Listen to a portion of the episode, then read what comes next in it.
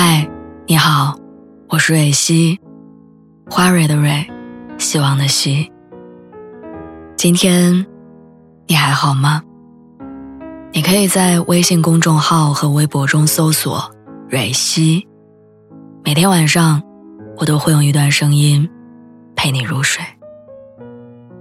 听完今天的故事，祝你晚安，做个好梦。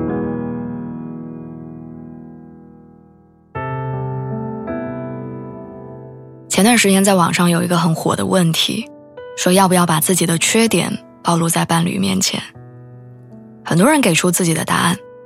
有人说，为了两个人能给彼此留一些好印象，需要刻意隐藏自己的那些小缺憾。也有人说，如果两个人想要长久，就必须坦诚相见。爱一个人，就要同时接纳他的缺点、弱点，甚至他脸上的斑点。我不知道关于这个问题。你更倾向哪种回答？我家楼下小区里有一家小面馆面馆不大，不足三十平，可是布置的特别温馨。桌子上总是隔三差五换一些好看的桌布。靠后厨的那一面墙也挂了很多的老照片。经营这家店铺的是一对中年夫妻，平常女主人负责下面条、包馄饨，男主人就负责上菜、擦桌子、收银。客流量很大的时候，两个人配合默契，干得热火朝天。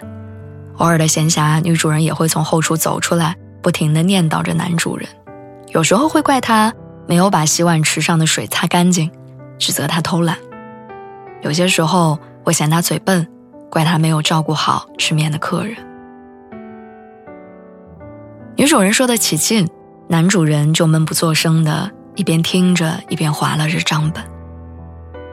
也有爱看热闹的顾客，会经常打趣调侃女主人，说既然这么不满意，就离了算了。可是这个时候，女主人却下意识地维护起来，说就算他有再多的毛病，我也想跟他踏踏实实过一辈子。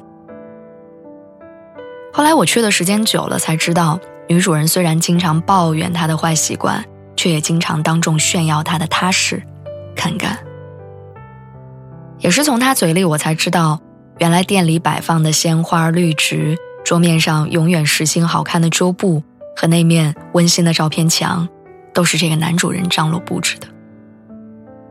而女主人呢，虽然平时嗓门大、脾气暴躁，但是男主人却懂得她爱美、喜欢惊喜的小心思，总能投其所好，让她开心。其实，真正好的感情不就是这样吗？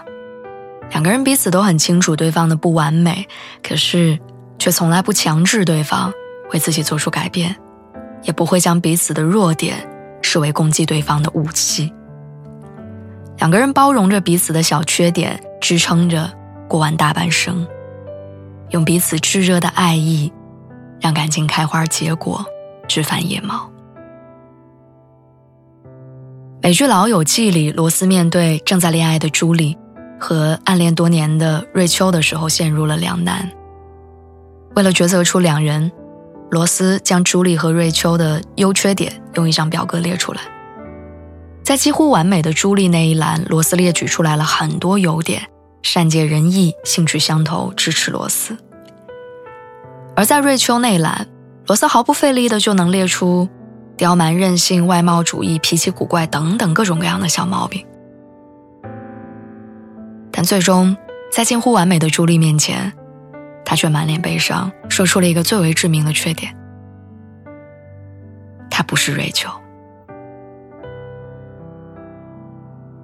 外人有千好万好，可那个人都不是你，也并不是我真正中意的模样，反而就是那些不完美的小毛病，组成了独一无二的你。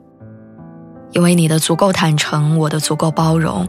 那些上不了台面的小瑕疵，也能变成我们确定彼此爱意、身份、跟关系的珍贵定情信。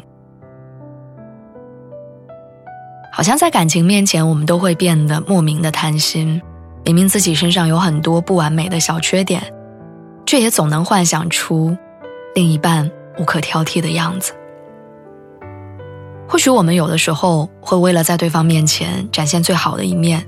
所以隐藏躲闪自己的不完美。可是总会因为激情退却，暴露缺点，感情变得脆弱。